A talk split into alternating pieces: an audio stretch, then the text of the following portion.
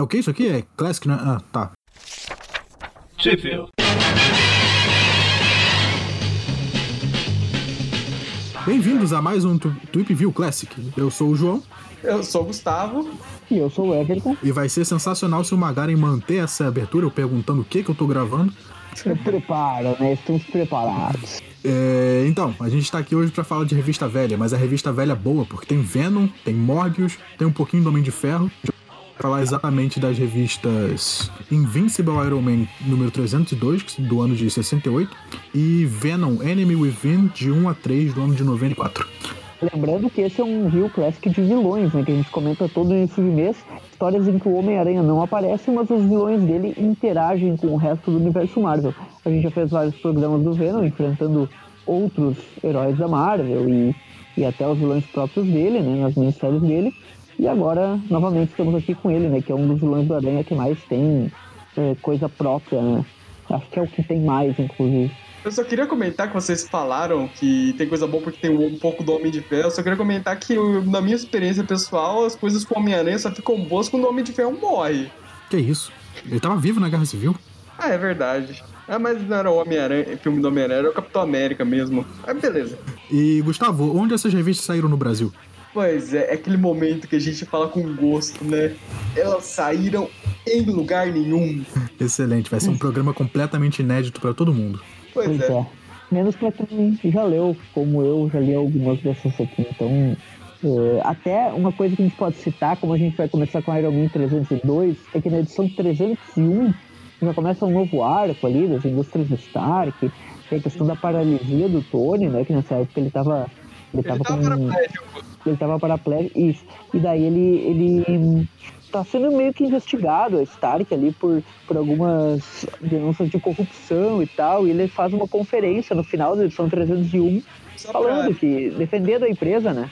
Só para explicar, essa questão da corrupção aí, o negócio é o seguinte: vocês lembram que nos anos 80 teve o arco do demônio de garrafa, tudo que as indústrias Stark foram adquiridas pelo Obadiah Stane? Isso aí aconteceu um pouco depois do Homem de Ferro fundar sua Stark International e recomprar as indústrias Stane lá, que eram as indústrias originais dele. O problema é que depois que ele comprou ela, ele acabou comprando sem querer todos os rolos que aquela indústria tinha se metido enquanto ele estava fora. E é daí que tá vindo todos esses problemas aí. E, e ele tá se defendendo ali, né? E daí, nesse momento, quem tá na audiência é justamente o Ed Brock. É, e tem um negócio interessante que nessa edição, o Homem de Ferro frente ao Deathlock, e o Deathlock ele tá indo lá porque ele encontrou as, por assim dizer, várias fake news do Homem de, das indústrias Stark na internet. Ele foi meio que apagar os, os dados das indústrias Stark, que eram a fonte dessas fake news que por causa dessas denúncias de corrupção, já tinha um monte de gente em fórum falando mal, falando que Stark isso, Stark aquilo, e o, o Deathlock meio que acreditou nas fake news. Só queria comentar isso porque a Marvel, aí, seguindo o exemplo de Simpsons, ela meio que previu muita coisa que aconteceria é. com bastante frequência no futuro. Aconteceu com isso com o Aranha algumas vezes, né? Se não me engano, com o Mercúrio perseguiu ele, o Homem de Gelo perseguiu ele, logo após a morte do Capitão Stacy, um monte de coisa assim. É Mas no caso do Stark aqui, o Venom ele tá assistindo lá o, o, os negócios, né? Não sei se ainda tem alguma aspiração jornalística, né? Mas o Ed Brock tá assistindo lá. E daí ele começa a se, a se digamos, se perguntar. Nós lembramos, esse cara aí não, não, não cheira bem, ou ele, ele. Agora que o Venom tá nessa moda aí dele de destruir corporações, né? Igual ele quis fazer lá com a Fundação Vida. Ele pensou, não, vou, vou acabar com o Stark, ele só de sacanagem. Daí. O Venom tá naquela momento, do proletariado dele. É, ele quer defender os inocentes, né? Mas para isso ele faz um monte de merda. Então ele vai lá no escritório do Tony Stark, o Tony Stark tá chegando lá, ele abre a porta e ele liga, ele pede as luzes para acenderem, elas não acendem e tem um monte de teia espalhada por tudo, ele fica preso lá e quando olha para cima desce o Venom, né? É. Ali com a com aquela cabeça lá, com aqueles olhos assustadores ali, e aquela língua, digamos, eh, falando que agora o Tony tá ferrado, né? E termina aí a edição 301 e nós começamos justamente desse ponto, a edição 302. E é tá. muito bom que a edição 302 já começa com o Homem de Ferro morrendo. Não, pera. Ah, não, era só um Essa edição 302 tem uma capa bem legal, né? Do Venom contra o Homem de Ferro. Aham. Uhum. É, e pra caso vocês já tenham estranhado, comentamos aqui que o, que o Tony Stark tava paraplégico na época, mas ele chegou andando no escritório.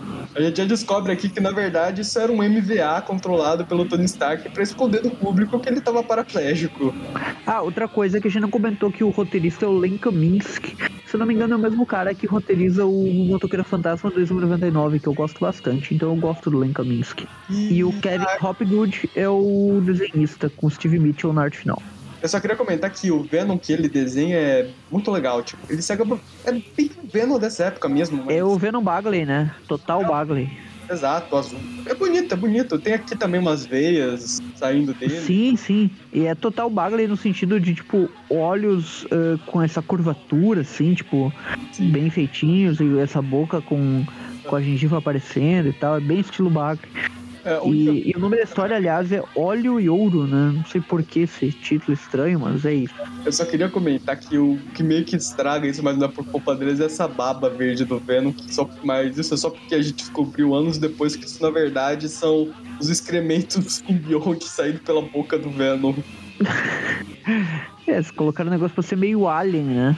É, E, e daí ele se apresenta ali, né? Fala que é o Venom e que eles já sabem o que fazer, vão matar o cara ali sem nem pensar, né? E daí ele quebra o pescoço do Stark e daí justamente vê que é, que é um robô mesmo, né? Que é um androide. E, e daí o Venom surta ali, né? Ah, e fica se perguntando de que tá o Stark verdadeiro, que ele vai acabar com corporação e não sei o que, que vai matar todo mundo. Começa a destruir tudo lá, né? Até perseguir o, o Stark. É, ele consegue encontrar o, o Tony Stark de verdade, e aí, pra pra se defender, o Tony Stark usa a própria cadeira tecnológica que ele tá sentado pra se locomover, pra usar a cadeira de lança, né? Ariete no Venom, é. E joga ele pela janela daí. Pela janela não, literalmente pela parede, destruindo tudo, né?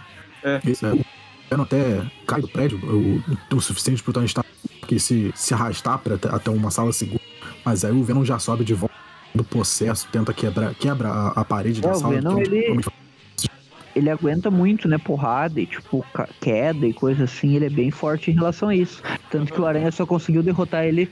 O Aranha até derrubou ele, tipo, derrotou ele duas vezes caindo. Mas na primeira foi. Na primeira, o simbionte estava enfraquecido por ter usado muita teia, né? Que foi justamente na primeira aparição. E a segunda foi naquela Homem-Aranha 195 lá da Abril. Que ele deu muita, mas muita porrada no Venom antes de derrubar ele de um prédio e cair em cima dele. Então é bem difícil, assim, pra uma queda, um impacto e tal, derrubar ele de primeira, né? eu só queria comentar aqui que nessa sequência de perseguição do Venom, indo atrás do Stark, Stark fugindo do elevador, o Stark pulando do elevador, o Stark ele deve ter uns braços bem fortes, porque imagina uma pessoa que não tem movimento das pernas conseguir pular pra fora de um elevador rápido, tão rápido assim. Tem um movimento das pernas. É toda essa sequência do, do Tony Stark se arrastando tem muita cara de, de clima de terror, né? Porque você, indefeso, tentando correr de uma criatura. Então é isso, né? O Venom é uma criatura que tá caçando o Tony Stark. Ele tá se literalmente se arrastando pra tentar sobreviver. Eu não assisti, mas acho que esse é- foi o clímax de um dos filmes recentes do Chuck. Do, do boneco? É, o Boneco Assassino, ele teve um filme recente lá que parece que a protagonista era justamente uma menina que era paraplégica. Nossa, que horror. E o Venom, ele vai destruindo tudo, né? Detonando lá porta, ah, ah, elevador e tal, e vai descendo, até que chega um momento que o Stark consegue uma porta lá mais reforçada e tranca, e o Venom, mesmo assim, ele continua atacando ali pra quebrar o negócio. Né? Aham, Só que, pra sorte do o Homem de Ferro, ele consegue ves- vestir a armadura dele a tempo, né? E começa aí o combate propriamente, né? É, ele lançou o Venom longe e chega, e essa armadura dessa época do Homem de Ferro é bem legal, né? Inclusive, se eu não me engano, é a que foi usada nos jogos lá, Marvel Super Heroes e tal, é. A armadura que ele usou nos desenhos, inclusive no Nos desenho. desenhos. É a mais famosa dessa época aí, né? Ele usou também na, na- nas minisséries do Infinito lá, se eu não me engano, já eram essa. Pelo menos na, na, na Cruzada e na Guerra, eu acho que já era. Na, na Cruzada, acho que já era essa. Na Guerra, eu não lembro se era. Na Cruzada, acho que já era. Essa armadura, ela até durou bastante, se eu não me engano. Pelo menos o Homem de Ferro se manteve usando armaduras parecidas com essa até os anos de 2005, lá quando, ah, quando ele ganhou aquele Extremes, ele começou a usar aquela armadura que ele usa nos primeiros filmes do Homem de Ferro. Então, Sim, ela- além da, além da armadura do Hulk, que foi dessa época aí também, né? Eu lembro dessa armadura, por exemplo, do desenho do Pérez, lá naquele crossover da, do Vingadores versus Liga da Justiça. Sim. É, a- Aí- aí Ah, essa começa. armadura ela tem um nome, eu nunca lembro o nome dela, mas ela tem um nome certinho. Sim. é, aí começa realmente a, a luta de verdade né, entre o, o Venom e o Homem de Ferro. O- A luta bem, começa- bem maneira. É, começa com teia na cara, mas não adianta porque o visor do, do Homem de Ferro consegue pegar os sensores ali do Venom. E daí, mesmo assim, né, o Venom tenta ir pela força, né? Só que o Homem de Ferro também é forte. Então ele É, segura a língua do Venom É. ali e eletro- eletrocuta ele, né? É, ele começa a jogar um monte de laser, tudo. Ele meio que consegue dominar o Venom. Aí o Venom começa a falar, não, você é mentiroso, o meu dever é proteger os inocentes, tudo. É, tem até uma splash page ali falando que ele. Ah, você quer conf- confrontar o, o mal então, Venom? Então só olha no espelho, tipo, dá uma lição de moral nele, né? É legal que o Homem de Ferro ele vence o Venom aqui no papo, porque ele, o Venom tá aí com aquele papo dele dos anos 90 e o Homem de Ferro fala: "Ah, É, prova. Prova que eu tenho alguma culpa disso. Aí o Venom, beleza, eu vou estar te observando. Aí se eu não ficar satisfeito com o que eu vir, eu vou voltar e eu vou te matar. E matar o Stark, né? E ele Ah. só por- pelo resto do arco. Eu, eu, eu, eu, não É, ele se eu camufla ali e vaza. E não volta. Eu presumo que. Eu não li esse arco, mas eu presumo que o, o Venom ele ficou bem satisfeito com o que ele viu nesse arco, né? Eu acho que o Venom tá completamente surtado, que nem ele já tá nas minisséries aí faz tempo. Ele não tinha nem motivação direito pra estar aqui, ele simplesmente botou na cabeça que o maluco tava ferrando com o inocente e agora eu vou matar ele, tipo, só porque eu quero.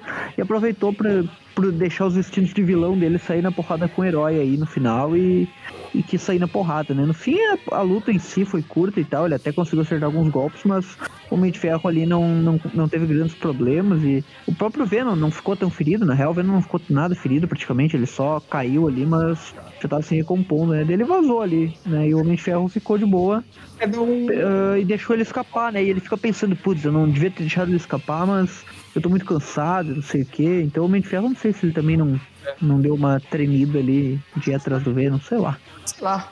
Foi tipo uma luta de boxe que foi interrompida no primeiro assalto, né? Não deu muito tempo pra eles brigarem. É, e o Ah, Venom. O Venom ele some ao maior estilo Batman, né? Porque ele se esconde nas sombras e. Pum, ninguém me viu. Exato, referência a DC aí. E aqui nas últimas três, quatro páginas praticamente não tem Venom, então elas são só o Tony chegando lá em casa.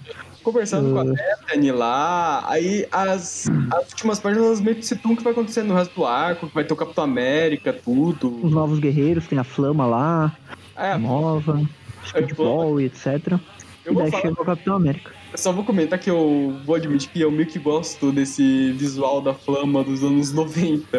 É, eu também gosto. Eu gosto. O outro, esse é o visual Novos Guerreiros, né? O visual X-Men dela, que é o visual do. Aham. Que é o visual lá da, da série do Aranha, né? Eu não curto tanto assim o colante que ela usa, mas acredite ou não, eu curto a jaquetinha e os óculos que ela usa. Ah, é legal. Eu gosto também. Eu só gosto mais mesmo é daquele uniforme que o. Se eu não me engano, foi o Jorge Pérez que deu pra ela lá nos Vingadores, quando ela virou Vingadora, lá nos inícios dos anos 2000. E o uniforme também era bem bacana. E é isso, não tem mais o que falar do, dessa história do Homem de Ferro. Acaba que o, com o Capitão América aparecendo, né? E aí vai ter Capitão América e Novos Guerreiros na próxima. E sim, no podcast do Capitão América a gente vai con- continuar esse arco. Qual é o barulho do escudo do Capitão América batendo em alguém pra gente falar qual é o nome do podcast? Tum! É o Toomcast, é o Toonview Classic do Capitão América. Aí acabou. Vamos pra, pra história que interessa, que é a história do Venom.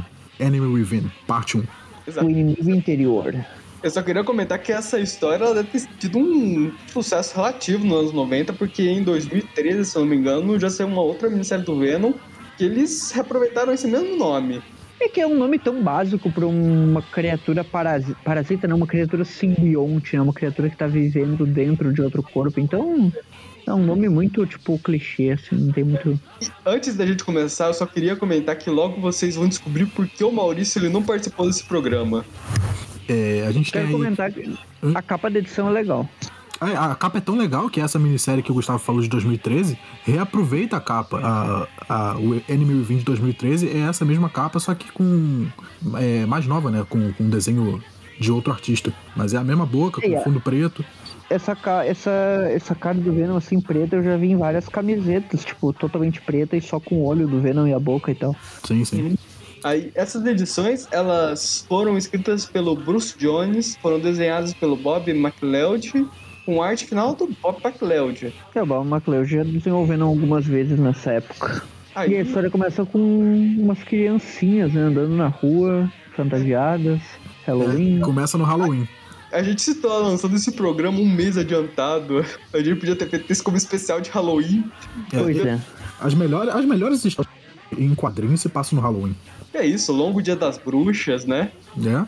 Enfim, Das melhores. É essa. É a melhor. É a melhor. Mas, enfim, a a edição começa aqui com o Capitão América, o Homem-Aranha e o Wolverine crianças passeando pela rua. Até que dois ladrões, eles pegam um molequinho com uma máscara de demônio e a camiseta do Fred Krueger. Eu pensei que ele era flamenguista.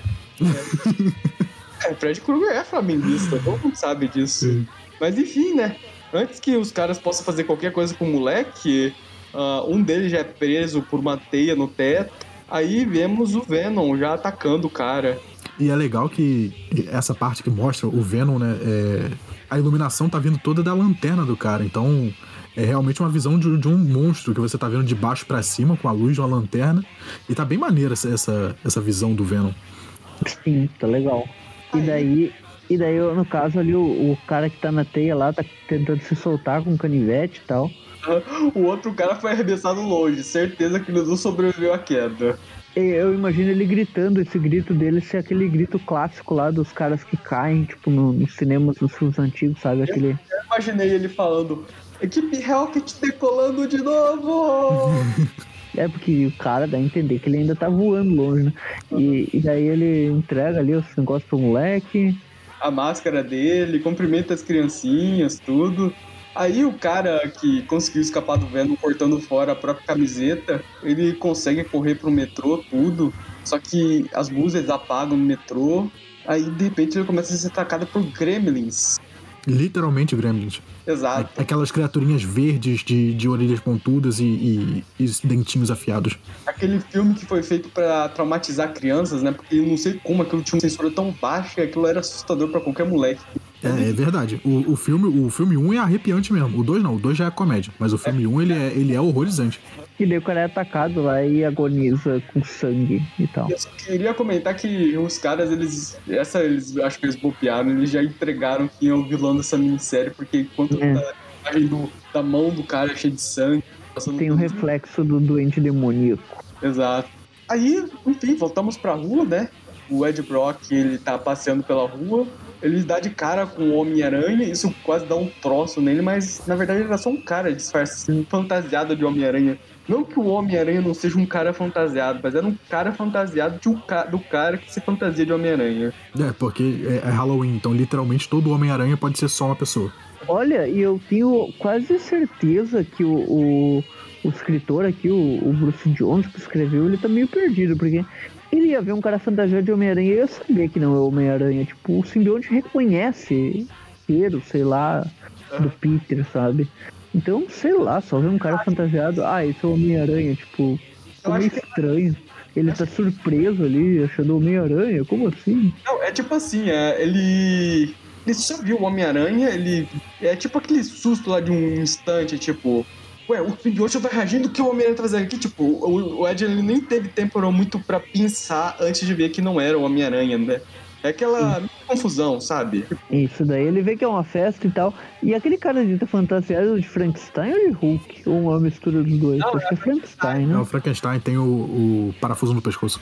Tem as Ah, é. também aqui no, no, na testa. E ele tá usando o uniforme do Frankenstein da Marvel, né? Que ele quer aquele casaco de pele. Ah, é. Só um detalhe. Aí o Ed ele tá passando, aí tem um, um candidato a prefeito fazendo seu discurso aí, genérico.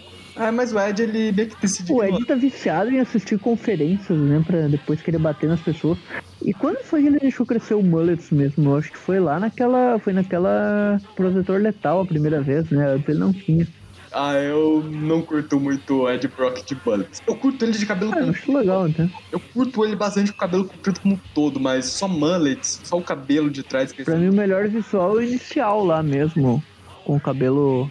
Cabelo, tipo, um topete e tal só. pra mim, o Mas. visual do Venom é ele de cabelo comprido e barba. Uhum. Eu adoro. Mas enfim, É. Ah, e daí tem a. e Daí meio que ele começa a olhar ali o pessoal reclamando, né? Aham. Ah, vemos o jornal da manhã com o cara que tinha fugido dele, que foi morto. Aí o Ed ele vai todo pensativo lá pro metrô, né? Só que lá os gremlins, né? os gremlins começam a atacar. Aí começa toda uma luta do Venom contra os gremlins que conseguem chutar o Venom pra fora do metrô.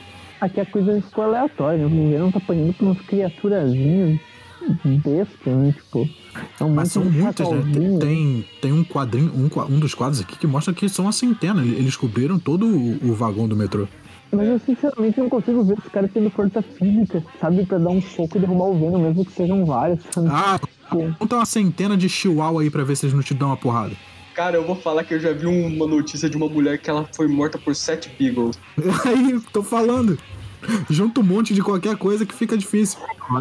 11 toneladas, sabe? Eu acho que às vezes maluco aí, sei lá, cara, eu não sei se chega ali, mas tudo bem.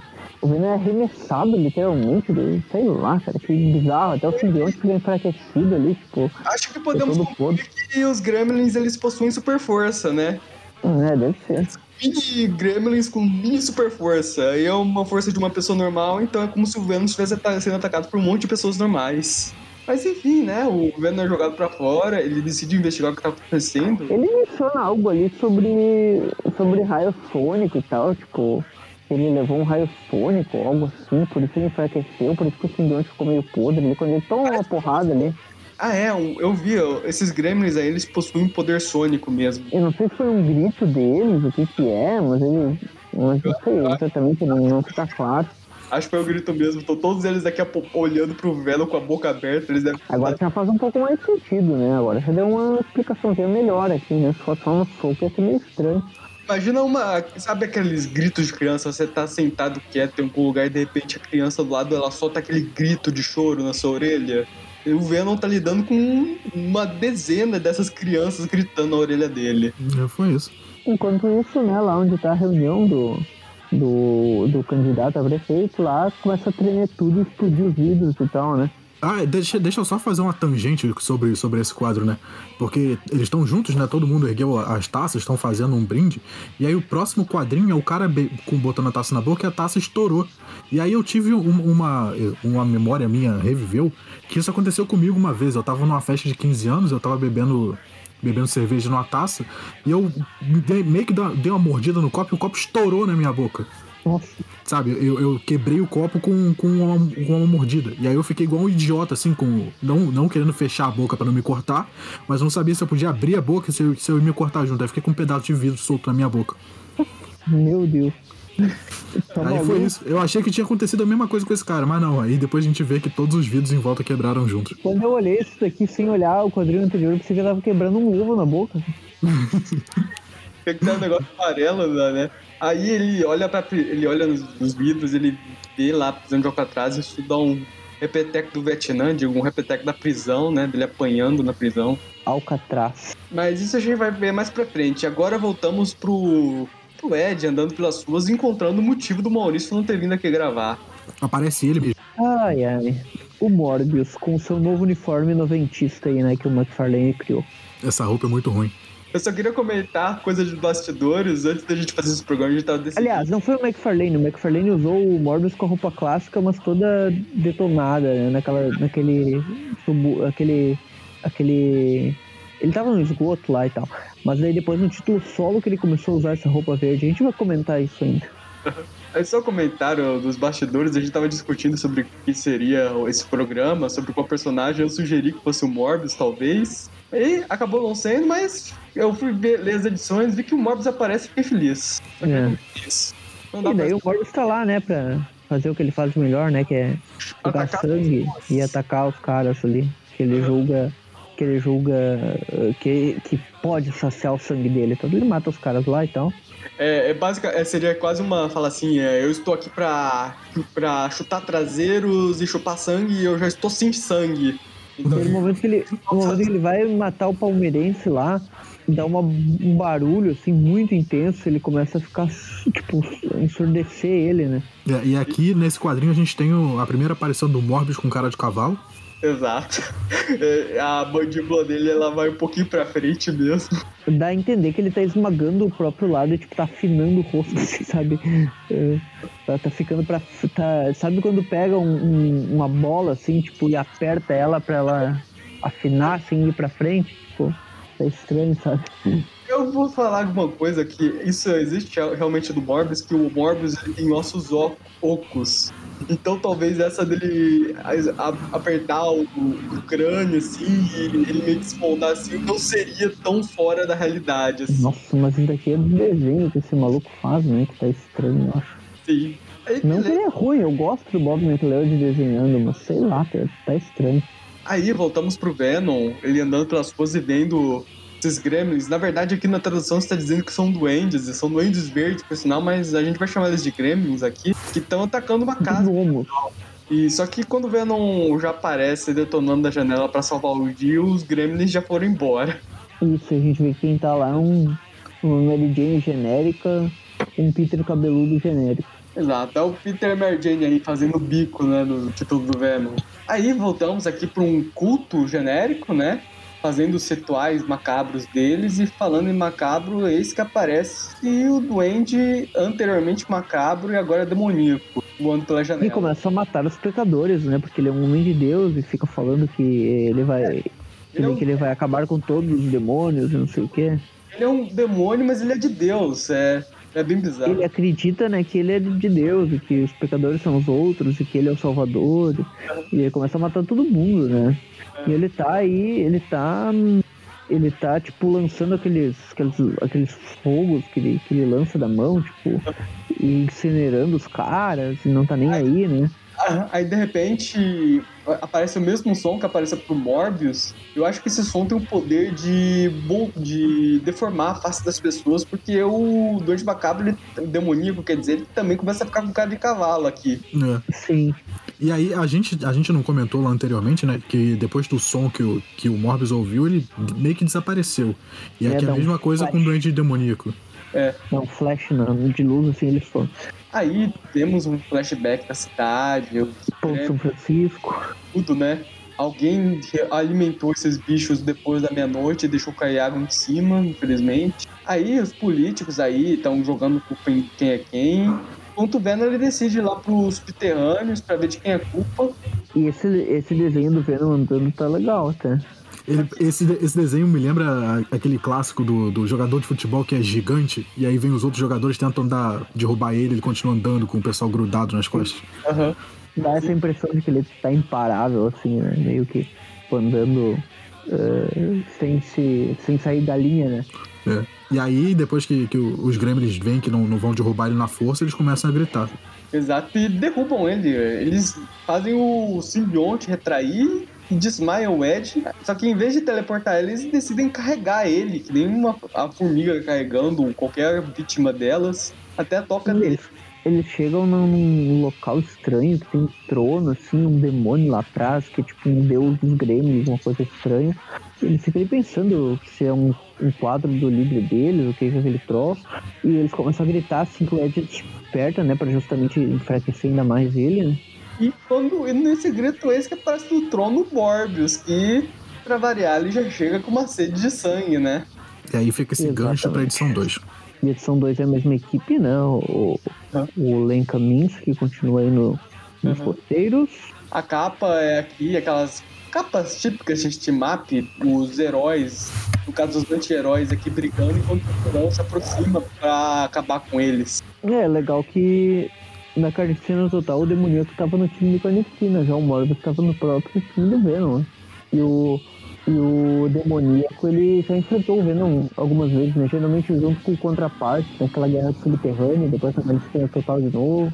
Contraparte, esse aqui morreu lá na Carnificina Total, né? Não, não voltou, ele era chamado de Tenente pelo Grande Demoníaco, era tipo que o mascote dele, né? É, Aí já indo pra edição, pra, pra edição 2 de Enemy Within, o Ed tá pensando se, por que, que o Morbius é o líder dessas criaturas, como é que isso aconteceu, o que que houve, pra onde que ele vai.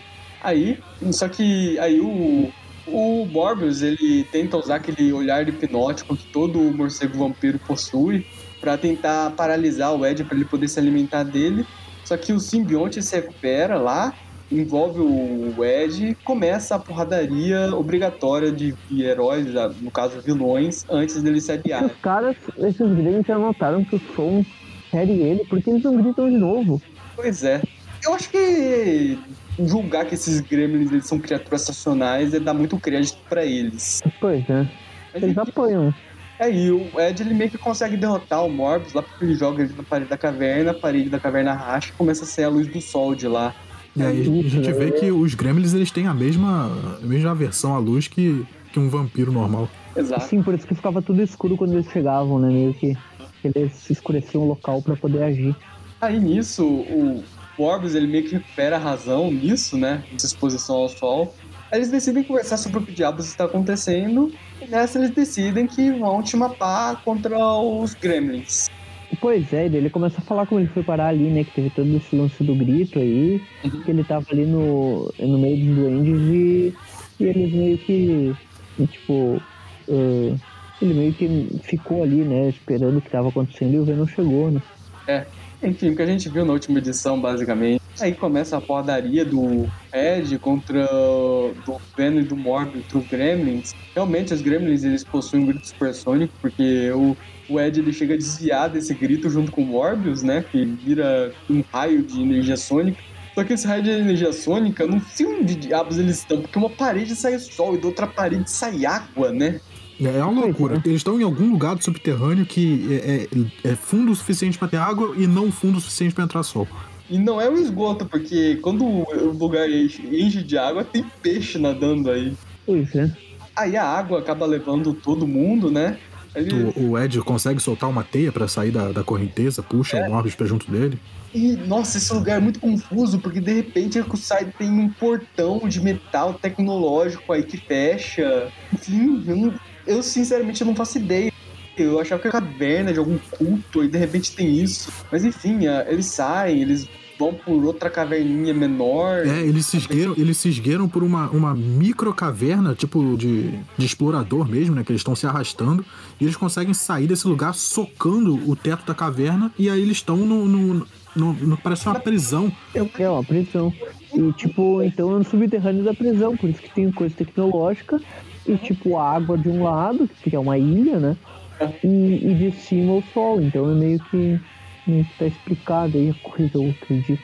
Aí, É estranho, né? Pra explicar. Aí voltamos aqui para aquele político que a gente comentou, fazendo discurso na televisão, pessoal nas ruas com tacos e barras de metal. Não, e o cara lá defendendo, né, que têm que sair nas ruas, que, que essa lei aí de, de que tem que ficar em casa é, é tudo balela, é não sei o quê, que os grêmios não são nada, eles não existem. Eu só queria comentar que isso daí nem parece Estados Unidos, porque o pessoal só tá com tacos de, de madeira e barras de metal. Em Estados Unidos, de verdade, o pessoal sai com armas de verdade na rua. Saía com um fuzil AK-47 na rua.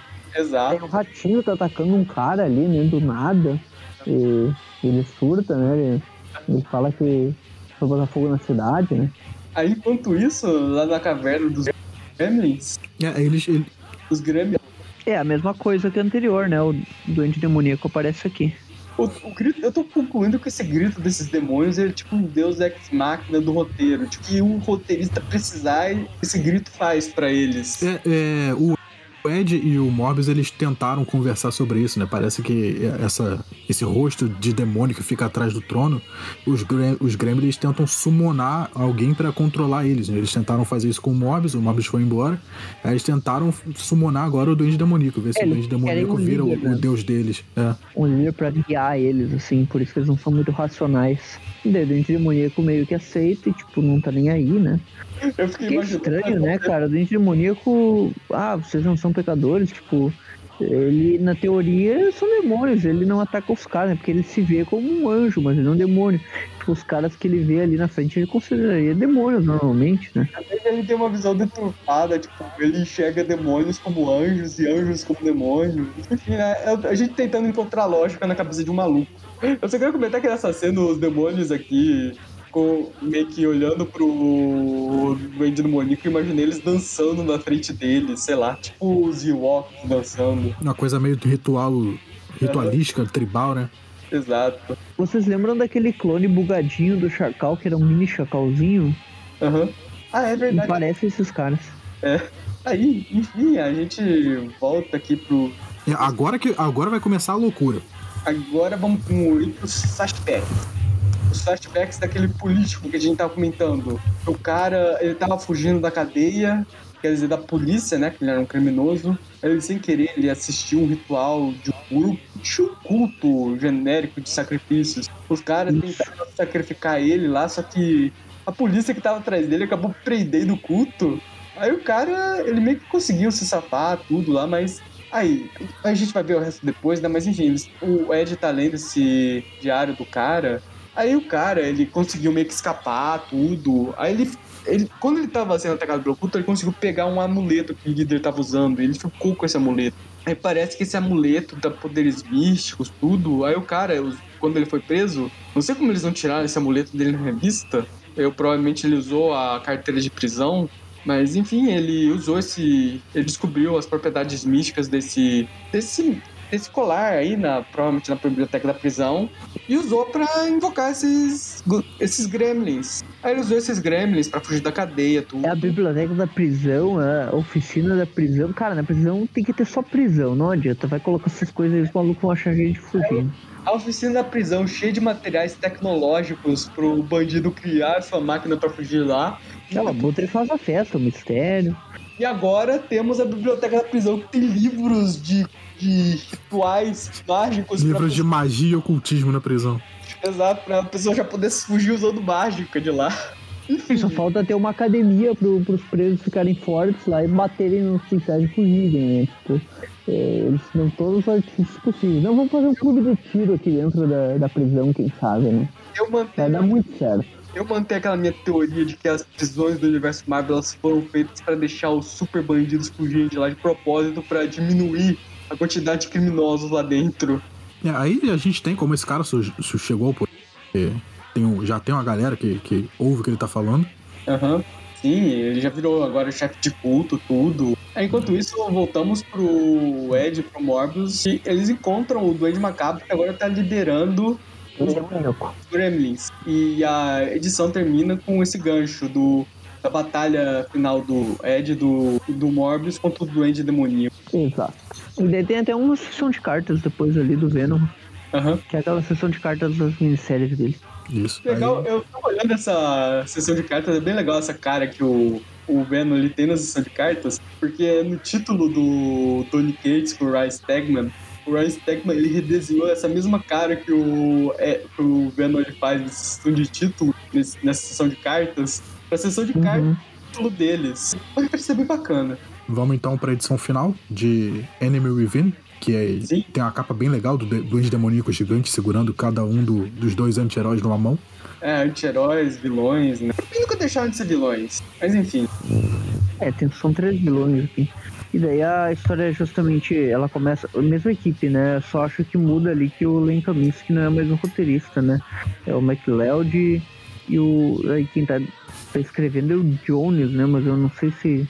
Deixa eu ver o primeiro nome desse cara que aqui só fala Jones. Acho que é o Jones mesmo que tava escrevendo esse título e o McLeod, só que a isso. A arte final é do desse candelário. Tá, mas é só essa, só essa edição aqui que tá o Jones ou porque eu lembro que tava o São os três, é, era, era o, o Jones. Eu tô viajando aonde que eu vi Len Kaminsky? Então foi lá no, no sei. Homem de Ferro, né? O Lecamino tá. é Homem de ferro. Era no Homem de Ferro, tá, não, beleza. Então aqui é o é ele mesmo e o Bob McLeod, né? E na outra lá era o era o Len Kaminsky. Então é isso mesmo.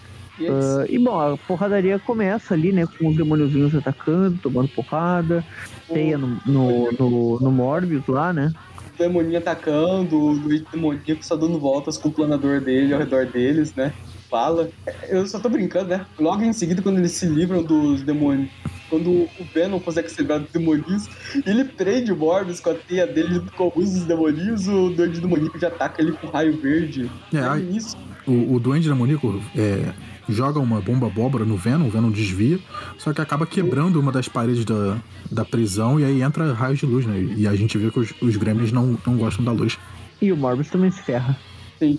Aí os demoninhos eles fogem pelo buraco, enquanto o, e enquanto o Morbius se ferra, os, os demoninhos fogem, o, o Ed É, o Ed vai socorrer lá o Morbius, né? O Então, que, que foi essa porrada que ele deu no doente demoníaco, tipo, que lançou ele longe? Tipo, vou tratar o doente demoníaco como um bucha que toma essa porrada e faz o cara voar em direção ao sol, sei lá, ao pôr do sol. o Ed demoníaco decolando de novo! É, mas esse tá sendo o modus operandi do, do Venom nessa história, né? Ele já lançou um- o bandido assim, agora tá lançando o Duende.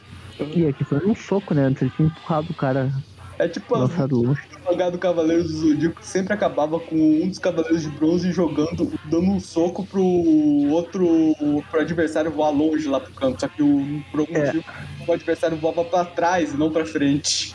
E era sempre a- aquela mesma imagem, né? Do cavaleiro na frente com a mão estendida, assim, e atrás o cara voando, tipo, no fundo, né? Tipo, era sempre assim.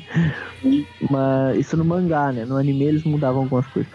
Ah, e, daí, e daí tem o resto dos demôniozinhos ali enfraquecidos já, né?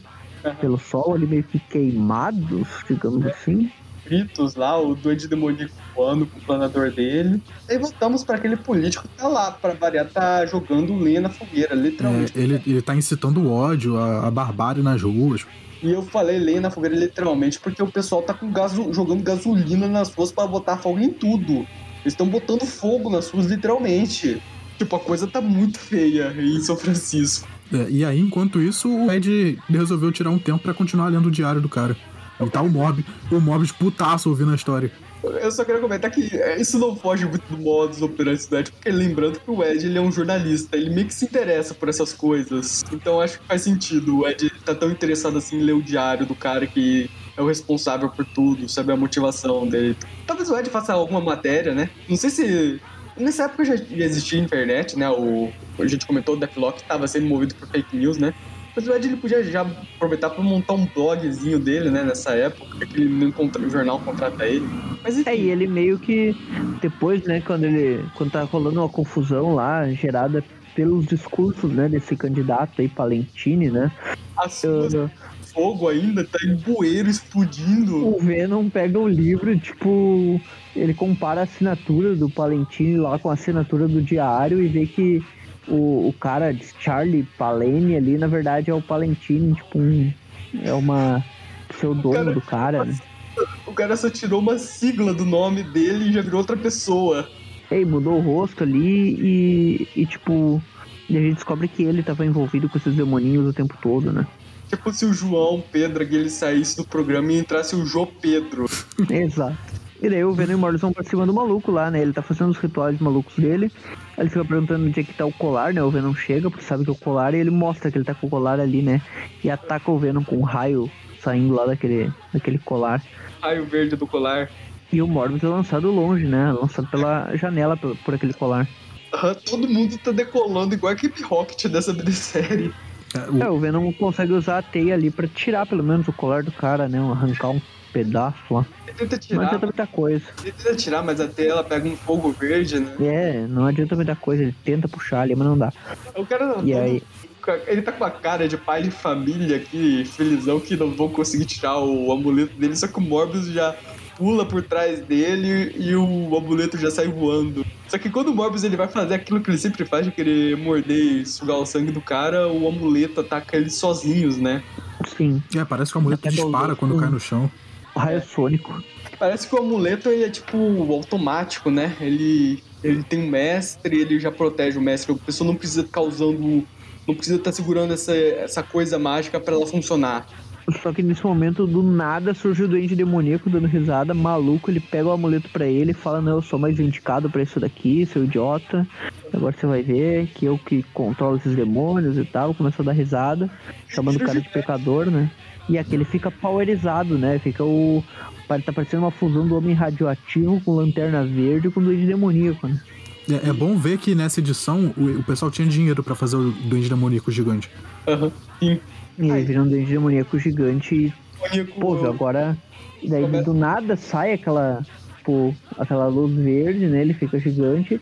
Quando ele pula, tá todos os gremlinzinhos ali junto com ele, tipo, pegando Aham. carona e tal. E ele Aí- vai lá Aí o. Venom e o Morbius observando aquilo, eles decidem chamar o Megazord, não cara. É outra É o história. Leopardon. O Leopardon, né? Aham.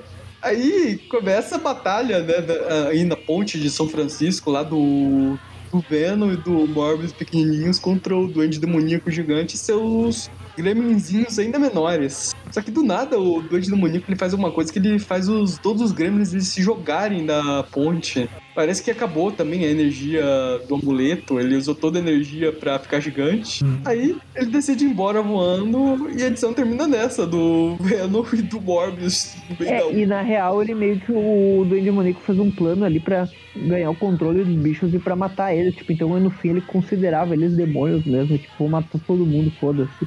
Faz os caras se matarem, né? Aí ele joga fora o amuleto, volta normal, vai embora. E edição acaba com o Venom e o Morbius pensando o que diabos eles fizeram essa minissérie toda. É. O Duende Demoníaco resolver tudo sozinho. Pois é, né? Tipo, o vilão principal da história, tipo, ah, eu vou matar os caras que são pecadores aqui pra mim também, que são demônios, e é isso aí, né?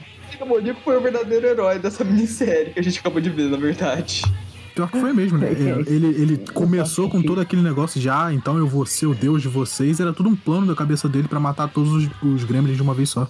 Pois é, né? Isso é uma coisa muito inteligente pro Duende Demoníaco, que é um cara que não pensa muito, né? Ele é louco, mas não é burro, é diferente.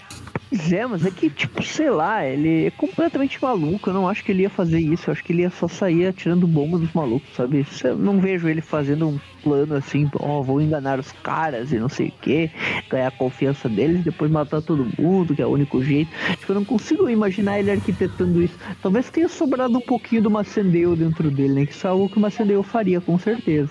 Ideia eu não imagino ele como uma pessoa também muito inteligente. É, mas ele pelo menos tinha as maquinações dele, né? Tipo, pra roubar e pra. Ele era um mercenário, né? treinado lá pela CIA e tal, então ele tem um, um certo. um certo treino ali, né? De persuasão, enfim. Ah, mas enfim, né? A gente tem um- uma apariçãozinha curta ali na revista do Demolidor, né? Flashbacks daquela edição que a gente comentou do. É a 3. Uh, 3. 300 e... 36 326, 326. 326, isso aí. É um flashbackzinho daquela edição que a gente comentou dele, do Demolidor, né? Lutando com o Venom no meio de, do nada e uma história que não tem roteiro e tal. É só um flashback. Se vocês quiserem ver a gente descrevendo esse roteiro tão elaborado, o link do Tweep View, que essa edição é é comentada, vai estar no post. Basicamente, essas histórias se passam ainda antes da saga do clone, mais ou menos no tempo que nós estamos nos tipo de jogos normais aí, paralelo a essa saga do, da Aham. perseguição ao camaleão, dos pais do Peter Fake e do, do, do Peter Parker nunca mais e tal.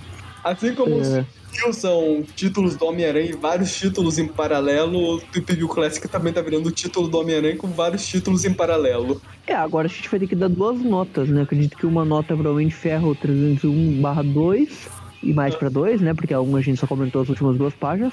E, e uma nota pra Venom, três edições aí, Inimigo Interior, né? Beleza, ah, Homem de Ferro. Cara, eu vou dizer que eu gostei bastante da edição. É um.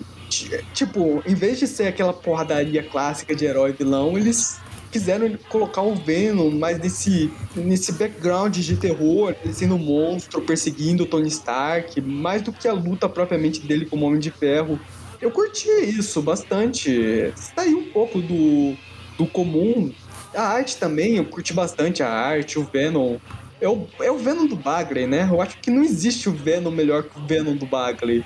Vai ter gente que a opinião vai discordar da minha, mas pelo menos na minha, o Venom Bagley é o melhor. Eu curto bastante o Venom também do, do Ryan Stegman, justamente porque ele lembra bastante do Bagley. Mas, assim, pra essa. Eu acho que ainda ficou com o McFarlane, mas, mas eu gosto muito do Bagley e do Larsen também. Isso, isso é mais opinião pessoal de cada um, né? Mas enfim, pra essa edição eu vou dar um 7,5, curti bastante. Já essa do Venom and Finn, ela tava até legalzinha, tinha map de vilões, né? Eu curto Morbius, eu curto Venom, tipo, legal ver eles seguindo, são anti-heróis. Eles são vilões que estavam nessa fase de anti-heróis dos anos 90. Então faz sentido eles acabarem te mapando em algum momento, né? Não ambos são relacionados com a Homem-Aranha. O que estraga mesmo é esse final, né? Que você vê tudo e pensa, meu Deus, tudo que a gente viu nessas três edições não fez a mínima diferença. O Duende Demoníaco resolveu tudo pra eles. Tipo, se o Venom e o Morbius não tivessem no meio dessa edição, tudo aconteceria exatamente do mesmo jeito. Tipo, é, é tipo a. eu vou estragar um filme clássico pra todo mundo, é basicamente Caçadores da Arca Perdida. Se o Indiana Jones não tivesse feito nada, os nazistas ainda teriam se matado com a Arca Perdida no final. Mas beleza. Eu vou dar uma nota 5. Show, anotado. Beleza. Pra edição do Mente Ferro, eu acho que eu vou acompanhar aí o, o- a nota do. Bom, eu vou dar um 7, na verdade, não vou dar 7,5. Porque assim, ela é meio fillerzona, né? Não vai ter muita repercussão nem pro Venom, nem pro Mente Ferro. Tanto que abriu, pulou e não teve grandes perdas.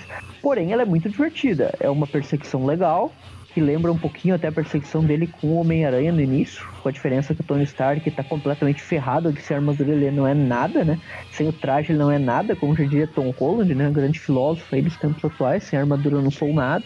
E. Pra cima ele é alguma coisa. É, e o Homem de Ferro ali, ele, ele tá fugindo, tá legal, vê o desespero. E depois a luta também é bem legal, apesar de ser curta ali. São umas páginas muito bem desenhadas, o Venom muito bem desenhado. A porradaria é equilibrada ali, o Homem de Ferro tem uma certa vantagem. E, e o Venom, mas mesmo assim ele não derruba, né? O Venom consegue escapar ali de boa e ainda ameaçando o cara, né? Então tem uma, um certo equilíbrio aí, não desvaloriza ninguém e, e- e deixa o, o negócio bem, bem da hora. Eu vou dar uma nota 7 pra ela. Eu não dou 7,5 porque ela não tem um grande impacto, assim, né? Ela é só 7 mesmo, uma história top, dá pra ler, dá pra comprar, quem quiser importar ela, vale a pena, torcer pra que saia no Brasil algum dia, né? E é isso, acredito que ela tem chance de sair, alguma, algum encadernado aí do Mente Ferro futuro, tem chance, existe, existe um mundo, né? Uh, já a Enemy Within uh, é mais. É até possível que ela saia no Brasil algum dia, alguma coleção específica das minisséries do Venom, mas ela é uma história confusa, assim, ela não é ruim, tipo, o plot dela dá pra entender de boa e tal, um negócio mais ocultista, mais, mais misterioso, assim, né? Não é nada muito científico, é uma coisa um pouquinho mais demoníaca, como o próprio vilão principal do Ente Demoníaco. Só que ela não sabe pra onde é que vai, sabe? O primeiro, a, a primeira edição dela é uma team-up de vilões. Tem umas ceninhas do Venom, umas ceninhas do Morbius e umas ceninhas do Duende Demoníaco. Na capa tá Venom porque ele vende mais que os outros dois. Ah, a segunda edição é como se fosse de uma team-up só com o Morbius, enfrentando os duendezinhos e, e o Duende Demoníaco como um vilão principal. E daí na terceira eles mudam tudo, ou fazem uma luta com o demoníaco ali, mas completamente desperdiçada, porque no final ele só tava enganando os caras. Então, tipo, fica meio zoado, porque o Venom não resolve a situação, o Morbius não resolve, os dois só estão ali, tipo, só pra tá. Quem resolve tudo é o demoníaco, é muito confuso. Tipo, é, é, é sem. Assim, não parece ter um objetivo, sabe? O que, que o cara quis contar com essa história? O que que. Tipo, qual o objetivo da história? O objetivo final, assim? O que que, o que que isso acrescenta pra algo? Não acrescenta pra nada, tipo, ninguém. N- Não, não no sentido de ser filler, assim, por exemplo, a do Homem de Ferro que a gente falou é um filler bom, assim, é uma história que não acrescenta, mas que ela, que ela tem um- um- uma diversão ali. Essa daqui ela é confusa só, ela não sabe pra onde é que vai, não sabe o que, que ela quer mostrar, não sabe se quer mostrar a luta, se quer mostrar team-up, se quer mostrar demônios e rituais, ela não sabe o que ela quer, é uma história confusa. E o background do vilão, com pouquinhas cenas em cada edição, mas só meio se conectando com tudo lá no final, também não, não, não ficou tão legal, assim, sabe? Então, então eu vou dar uma nota. E tipo, já que estavam mostrando o cara desde o início, você tá meio claro que ele ia estar envolvido e sem o vilão e tal. Então ficou meio. Não foi um plot twist muito bom. Vou dar uma nota 4 pra ela. Show, tá anotado. É, eu, rápido e sucinto. Eu, história do Homem de Ferro, achei legal. Arte maneira, luta legal. 7. É, história do Venom. É, meio confusa, mas a arte é legal. O subterrâneo não faz sentido nenhum e o vilão é ruim. Então, 5. E É. Acho que igualou, né, as notas aí de quase todo mundo. unanimidade, praticamente. Deixa eu fazer a média aqui, me dá só um instante. Eu quase dei um 7 pra edição, mas eu curti ela, assim, médio pra 7 pra mim. Ah, eu entendo o 7,5, tipo, eu É. entendo. pra É uma mim, história legal. 7,5 é a média absoluta. Então eu dei um meio a mais porque eu curti ela de verdade. A gente tem aí a história do Homem de Ferro, ela fica com a média de 7.1, que infelizmente fica 7, porque joga abaixo. E a história do Venom, o inimigo interior, inimigo within, a média vai ficar média de 4,5. É isso. O programa vai ficar com a média 5,75, se eu não me engano. A gente arredonda pra cima ou pra baixo, né? A grande É questão 6. É 75 é difícil, né? Bota pra É, cima. 6. a gente Eu acho que é 6. se o aluno ele foi bom esse ano, esse semestre, ou se ele, ele não foi muito comportado. O Venom Mas, é sempre assim, legal, a gente então- joga pra cima. É, é. O Venom a gente sabe, né, que se fosse do filme seria nota 8, como o Maurício fala, né? Que o Venom dos filmes, a nota mínima dele é 8, né? Então a gente já tem que deixar um pouquinho mais próximo, né? Pra não ficar muito atrás do filme, né? O Maurício gosta muito daquele filme. Então. Então vamos respeitar aqui o personagem, né? Mas legal, né? A gente tá chegando nos pontos que as minisséries do Venom começam a ficar menos chatas a partir de agora, né? Teve umas terríveis aí. Eu não gosto muito da Protetor Letal, mas até que passa. Agora aquela do Fanático era horrível. Uh, essa essa agora é fraquinha, então agora as coisas vão começar um pouquinho melhores, tem umas ali na saga do clã que são legais e tal, então Tô ansioso pra dele com o Devorador de Pecados. é, essa é legalzinha, Devorador de Simbionte depois, né, da hora. Tem a do, da Mulher Venom também, que é legalzinha, então a gente tem aí uma, aquela Long Came a Spider, que nem era pra ser uma história do Venom, e sim do Homem-Aranha também é bem legal, que é ele contra o Ben Riley e o Homem-Aranha, né, que ela é boa também. Mas enfim, né, tem a Carnage Unleashed que a gente vai comentar, né? Que é Carniceira via internet. Tem muita coisa ainda. Não, não, essa é muito ruim.